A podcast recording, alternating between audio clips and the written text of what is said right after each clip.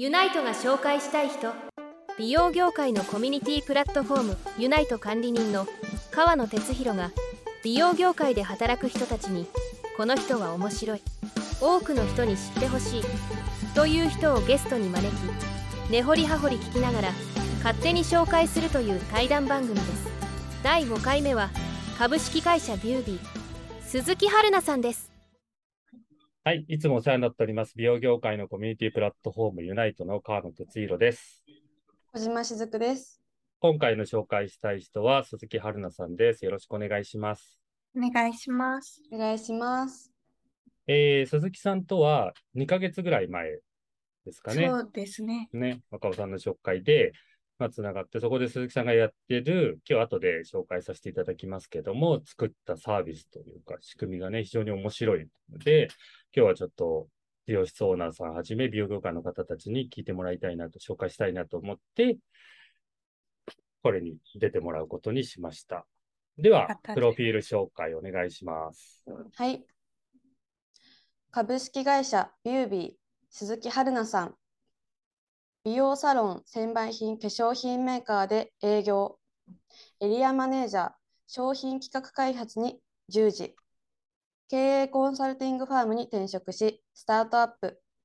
上場企業のさまざまな業種の 2C の新規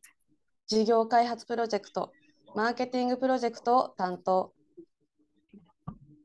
企業改修後の事業統合責任者を得て独立し、企業の新規事業開発やマーケティングを担当。2021年4月に株式会社ビュービー創立。実体験をもとに開発した頭皮と髪のカルテ、パビューで美容と健康をアップデートするために奮闘中。はい、ありがとうございます。で、今あったみたいに、もともとは鈴木さん、シャンプー、そうですそうね。ですよねシャンプーのメーカーですね。ねえ。これは、あの、うん、2B、美容室におろすシャンプー。あそうです、そうです。ねで、もうディーラーさんもいない、結構マニアックな会社なので、メーカー直？そうです、そうです。は今は結構メーカー直もちょこちょこ出てると思うんですけど、うん当時は本当にいないあ。ので、もう営業しててもディーラーさんいないのなんでってよく聞かれてました。はあ。もともと鈴木さん自体、なんでそのシャンプーメーカーに働き、働いたんですか？そうですね。えっと、まあ、もともとがあの科学をずっとやっていたので、化粧品の研究開発をやりたいっていうので、まず業界を絞ってたっていうのがあるんですけど、うん。興味範囲としてメイクアップよりもスキンケアとかシャンプーとか、もともと美容室、エステサロンがすごい大学生の時から好きだったので、へえ。なんかそこに携われるものがいいっていう時に、まあうん普通の化粧品メーカーさんも、まあもちろんうん就活で受けてたんですけど、うん。やっぱりなんかもっと専門的なプロフェッショナルなものの方が面白そうだなって思って、うん。あえて専売品のところに行ったっていう感じですね。もともと科学、科学が好き？科学が興味を持ってた？理学部科学科出身でもう完全白衣着て毎日研究してたので、はい。あんまり身近に僕とかは身近にいるタイプじゃないですね。身近にねえ、なんかそう、ドラマとかでよく見るような、そうねなんか、白衣着た女性というかね、研究あれして、あんまり僕の周りにはいないタイプは、うん。タイプだけど、それでシャンプーメーカーに勤務して、はい。で、開発の方ですよね、それは。あ最初はそうですね。最初はね。そうですね。うん。で、えその当時がもう営業マン2人しかいなかったので、もうちょっといい商品あるのにもったいないっていうので、兼業させてくださいって会社にお願いして、自分から？営業兼研究で、朝はそれこそ研究所行って、はいいろいろやり取りさせてもらっうん。て、で、昼からは、あの、電車乗って出ていくみたいな生活をしていましたね。その場合ってそのいやらしい話なんですけど、はいお給料ってどういうタイプなんですか？あ、でもそこは営業の方でしてもらってました。ある意味、営業の方がインセンティブがつくので、はもし何かこううまくいったら、あ。うんうんうん。そうなんです。ああ、じゃあ会社の方も営業の方の、あれでややってくれたというか。そうです、そうです。うしてもらって、で、結果的に営業でかなり成績が上がって、で、研究も、うんえっと、企画開発とかだと、うん。やっぱりあの美容師さんの意見とかを聞いてどんな商品作るかなので、はいはい。もうある意味、えっと、現場、現場というか研究所には立たずに、うんもうし、えっと、こういう商品作りたいですって企画書出しまくるみたいな形になっていったっていう感じですね。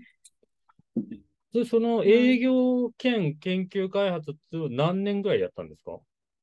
えっと、ずっと5、6 5年ですね。うんあれ、関西でしたっけ？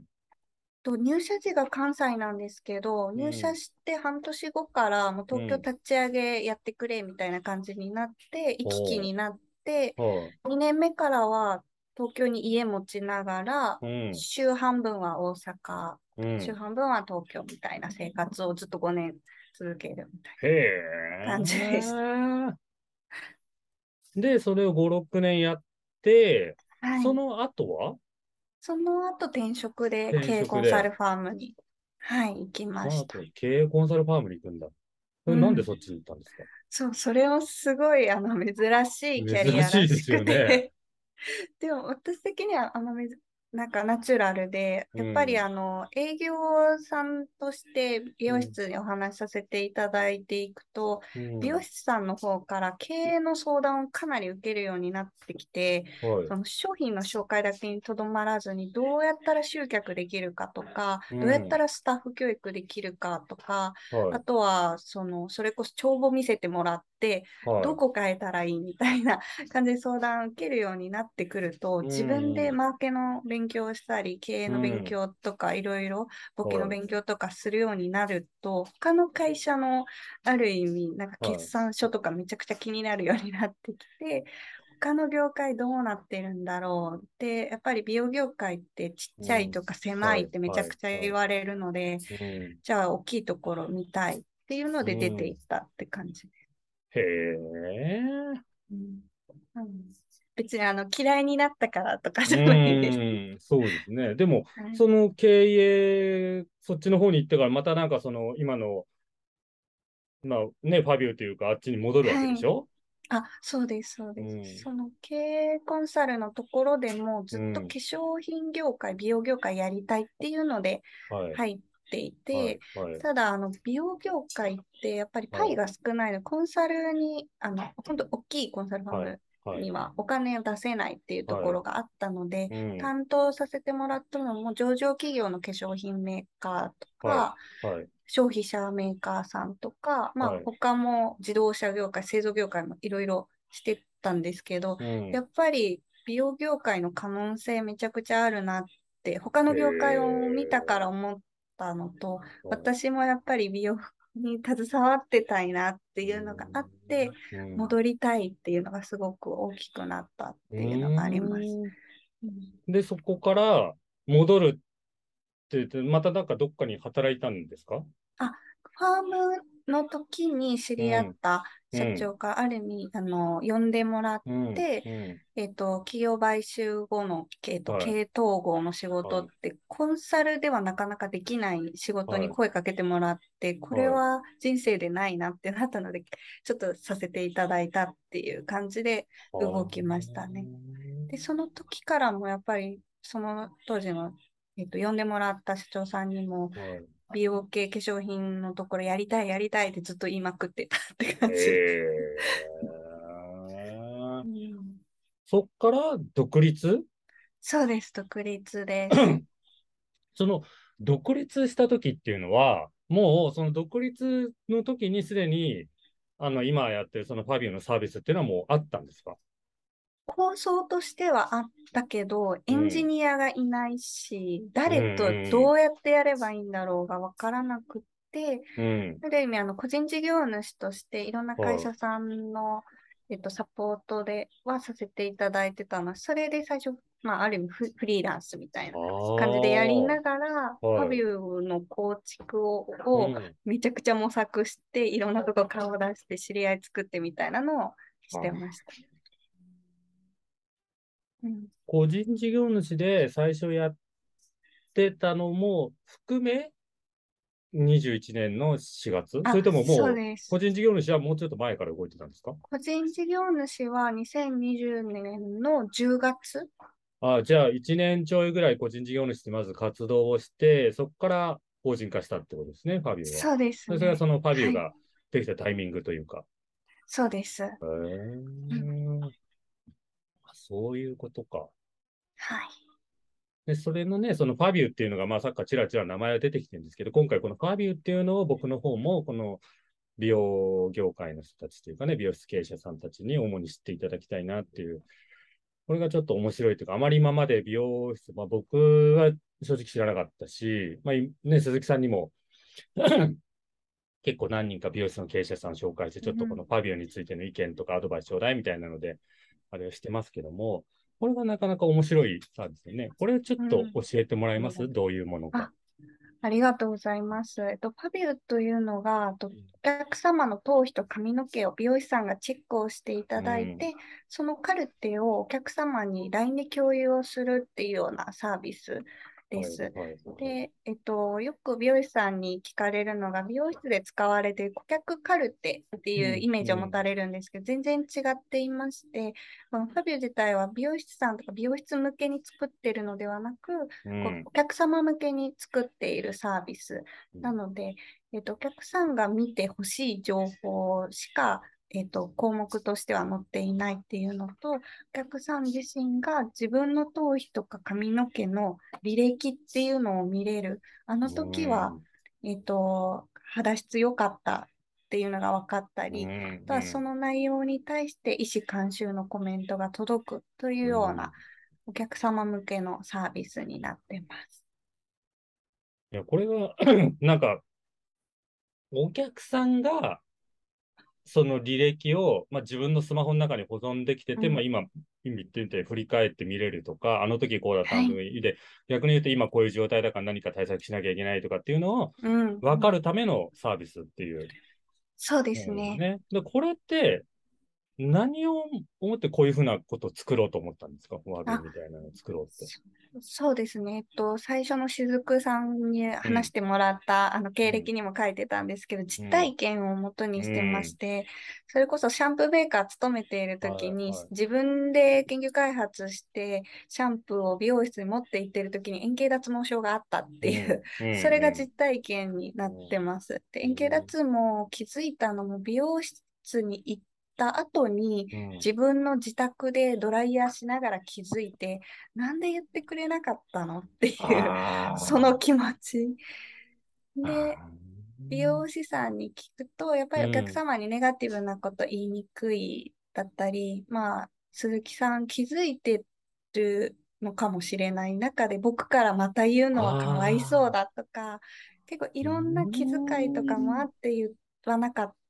っていう形だったんですけど、うん。やっぱり私からすると、病院行くの遅れることの怖さ。うん。で、円形脱毛がその後、なんか1年に1回以上私、やっぱりストレスでなっちゃうタイはいはいはい。プになると再発がもうする 病気なので、そうですね。そうですよね。で、その中でもやっぱり自分で気づく方がもう9割以上みたいな感じだったので、こうなんかこう触ってあれみたいな。あもうドライヤーしてる時にファってなった時にあれ？みたいなうん感じうんですね。うんだったので、やっぱりその情報共有してもらいたいっていうところが一つあった。一番それが強い思いですね。であとは、やっぱり他の業界を見たときに、コンサルファームで他の業界見たときに、うん他の業界だといかにお客様とお話しして、お客様の情報をゲットするのに何千万かけるかみたいなはいはいはいはい。中で、やっぱり美容室、エステサロンってめちゃくちゃ特殊じゃないですか。そうですね。来てもらえるし、1ヶ月に1回ぐらいのペースでうん2時間とか拘束できるし、体の情報、生活の情報、いろいろお客様から聞けるっていうところの特殊性をもとに、逆に美容師さん、エステティシャンさんだから頭皮の情報の他のお客さんとの比較がはい。できるので、それを伝えてほしいっていうところ、2つですね。うん、なんかね、僕も一番このパビューでね、興味持ったのが、やっぱその鈴木さんの実体験をもとに作ってるって、だから美容室をあの利用する側からのねうん、意見として、どうしてもこの美業界って多いのは、その売り手目線というか、僕らがこうしたいから、僕らはこの値段で売りたい、僕らがこのサービスやりたいからっていうのが、リリースされる傾向が結構強いんだけども、お客さん側から、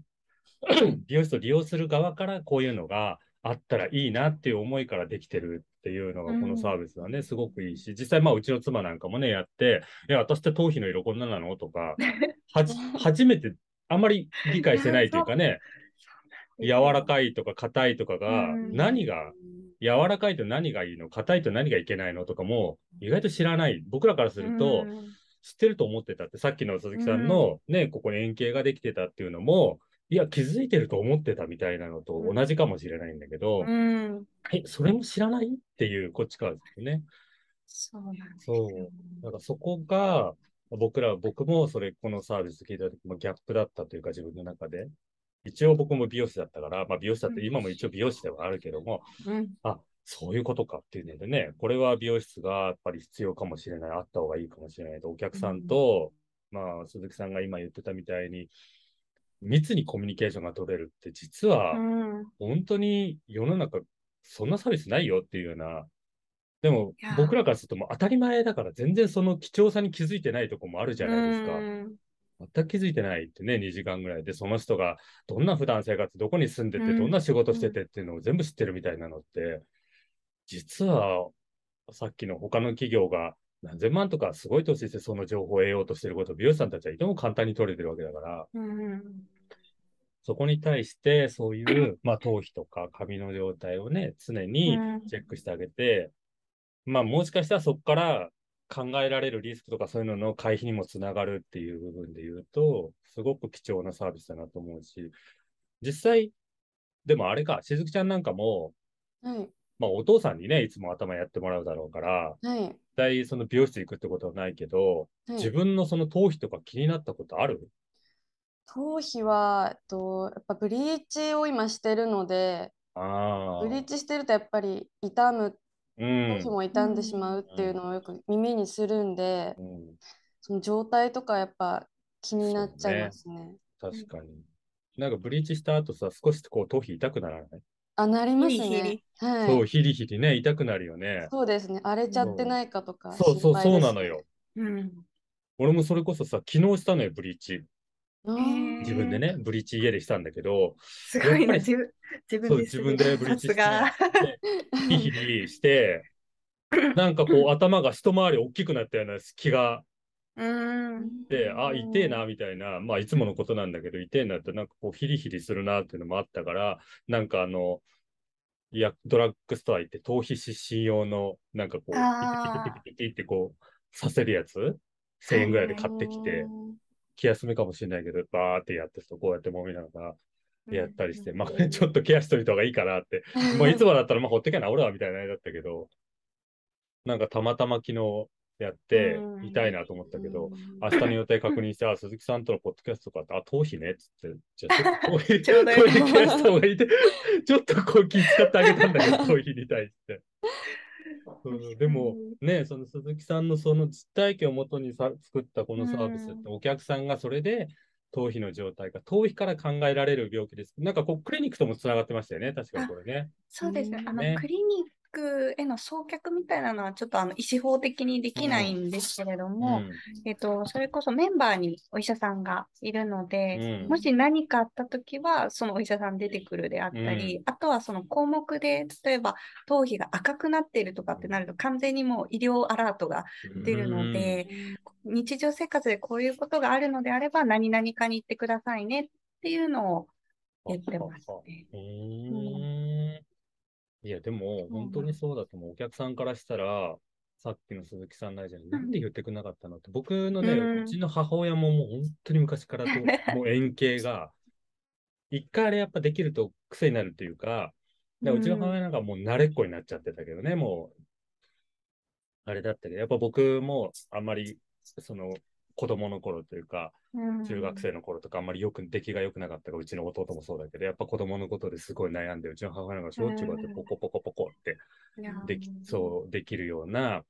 あれだったから、すごくその、またできちゃったよみたいなね、もうあれ、そう。あれそう、でも、なんか円形脱毛は男性よりも女性の方が多くできていて、ね今だと結構年齢も下がってきてるんですよ。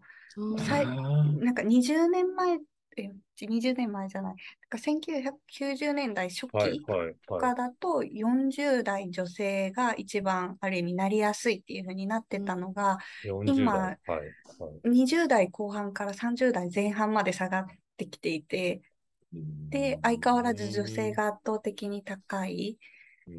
っていう風になってるんですよ。でもうん円形脱毛の原因がまだちゃんと解明されていないっていうのあ、もあっそうなんですて、か。あと円形脱毛に限らず頭部の何かうん病気っていうのははあんまり解明されてないんですい。よ。へー原因が。あと髪の毛はい。もいろいろなんでこう抜けやすくなってるのかっていったうんところもわからなくて、なんかストレスが原因だっていう風にまあ、なってそうでするね。そこに、かな。すのと、あと遺伝とアレルギーとっていうところもあるので、まだ全然分かっていない分野で、なんか、まあ、それが医療的にエビデンスがあんまりないっていうところなんですけど、一般の方にアンケート取ってる期間を見てると、うんえっと、30代の女性で頭皮のケアをしている人って1割未満。頭皮髪の毛。うん。えっと、髪の毛も含めてだったの。はい。で、1割未満で、えっと、頭皮髪の毛に関してのトラブルがあるかどうかっていう質問で、わからないって言ってるのが8割超えてたんですよ。これって結構異常だなと思っていて、それが顔って、えっと、パーツを変えると、8割以上みんな分かっていてケアしてるケアしてますね。っていう風になると、やっぱりその頭皮髪の毛って自分で鏡で見てもわからない、比較対象がないしっていうのと、あとはあの顔と比べてメイクアップができない分、もうずっと素肌みたいな状態がナチュラルだからこそ、どんな状態が美しいのかが分かっていないっていうのがあって、多分その何したらいいのか分かんない。っていう状況にきっとなってるのかなと。で、その状況の中でさらにちょっとえって思ったのが、えっと、何かあった時どうやって調べますかってなると、美容師さんに相談するよりも自分でネット検索の方が多かったんですよ。っていうふうに考えると、うんなんかその、お客様、ファビュー使ってくださってるお客様とかいろいろインタビューさせていただいた時も、うん。なんかその美容師さんに相談できないと思っている人が多くて、このファミューをのカルテを使いたいけど、うん。今言ってる美容師さんは結構トレンドに敏感な方だから、うん。頭皮とか髪の毛のチェックはい。をしてもらうだけでも、はい。多分してもらえないと思うから聞けないんですっていう声とかも結構あるんですよ。で、確かにこう美容師さんとして頭皮の、えー、と何かあった時のケア方法を案内するとかは難しいかもしれないんですけど、頭皮が今こうなってますよとか、こう色をチェックとか髪質のチェックとかは多分みんなできるそうそうそうですね。ですよね。うんでもそれができると思われてないって結構あれだなと思ってるんですよね。でもネットで調べてもやっぱりね、自分がどういう状況かわかんないままにネット検索しても検索の仕方が結局わかんないってなってるので、なんか堂々巡りでぐるぐる今現状してるなって思ってます。いや、なんか意外や深刻な問題ですね、これってね。本当うに。ん、なんなんですよ。確かに今言われて本当思った、そうだなって、顔と違ってうんメイクアップできるわけでもないし、うんずっと素のままですもんね、確かにここに関してはね。でやっぱり何か異常が起こってるかもしれないけど、気づけないですもんね。そう、まさにそれが一番問題。そう、気づけないもんな、ここに関してはうん。何かが怒ってるってねまさに現場でなんか怒ってるのかもしれない。うんでもわかんないもん、ここは。結局その気づいた時って何かが起こった後ですからね。そうなんです。病院行くしかないっうんてなってるうんので、それこそようやく最近なんかウェルネスとかウェルビーイングとかの言葉が出てくるようになってフューチャーされていることとしてはうん。自分の体を知ろうみたいな流れが出てきて、まあ、女性だったらあの生理のアプリをちゃんとつけることによって遅れてるっていうことに気づくとか、はい。私の周期は、あ、もともとこう、長めだから1ヶ月に1回来ないことは当たり前なんだとか、分かるようになると安心するじゃないですか。でも、そこの部分で、なんか、ようやく今、そのお顔の肌チェックとかできるようになってるけど、頭皮は毛髪がある時点であの機械使えないっていう風なことがあると、やっぱり美容師さんとかエステティシャンさんの目で見てもらって、チェックをして、自分の定点観測をするで変化に気づくっていう方向しか今できないなとうん。思ってます。いや、まさにそうだわ。やっぱりね、今本当聞いて、ますますね、このファビューっていう仕組み、美容室はちょっと取り入れて、もうお客さんからしたら、非常に助かるサービスではありますからね。これね、今日聞いてくださってるサロンオーナーさん、美容室のオーナーさんたちは、一度鈴木さんの話をぜひ直接聞いてもらって、サロンでこのファビューを使ってもらえたらなと思ってますので、まあ、相変わらずというか、いつも通り僕の方からもいくつかのサロンにはちょっと打診はしますけども、それ以外でもこのね、聞いてるオーナーさんたちは、ぜひ一度鈴木さんとコンタクト取っていただいて、で、ファビューをね、導入して使ってもらえたらなと思うので、非常にいいサービスですし、面白い。ありがとうございね。ます。そろそろ時間になりますので、鈴木さん、今後はどういうふうな展開を考えてますか？はい、ありがとうございます。今後は、えっと、今やっていることとしては、基本的にあの 2C に向けて、どうや、あ一般のお客様に向けて、うんどうやって知ってもらうかっていったところで、いろいろな施策を打っているんですけれども、まあ、川野さんのうん。あの本当にサポートもあって、いろんな美容師さんとつながっている中で言うと、美容師さんにとってのメリットも結構大きいんだっていうの私たち自身も分かるようになってきていて、そうね。そういう、はい、そういう意味では美容師さんに、えー、と既存のお客様のあのうん。顧客満足度を上げるために使っていただくサービスとして、えー、と伝えていくっていうところと、うん。あとはあの美容美容室で使ってらっしゃる LINE 予約のシステムと API 連携できないかどうかっていうのをちょっとまた別の軸でちょうどエンジニアと模索をしているので、そちらができると、うん。ちょっと美容室での利用っていうのを高められるのかなと。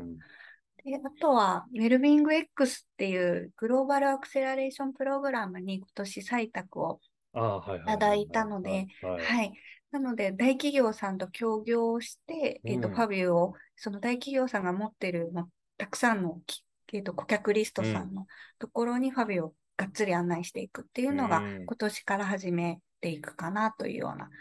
流れです。うーん。ねそれ一番楽しみというか、まあ、お客さんから、そのファビューのね、カルテを持ってきてもらって、一私の頭皮見てもらえますかって美容師さんにうんうんこう言うようなね。で、お客さんのスマホにその履歴というかカルテが全部こう溜まっていくみたいな、うんまあ、それも一つのこう文化というか、こう当たり前になってくるような、あるかもしれませんよね。どんどんどんそうですね。当たり前にしたい。そうそう、当たり前にして、常に頭皮からね、うん。のリスクを未然に防ぐっていうようなことができるようになると本当いいですね。そうあーそれを楽しみみ。ね。じゃあ、えーそろそろお時間になりますので、うん今日はこの辺りで終わりにさせていただきたいと思います。今日のゲストは株式会社ビュービー、鈴木春菜さんでした。ありがとうございました。ありがとうございました。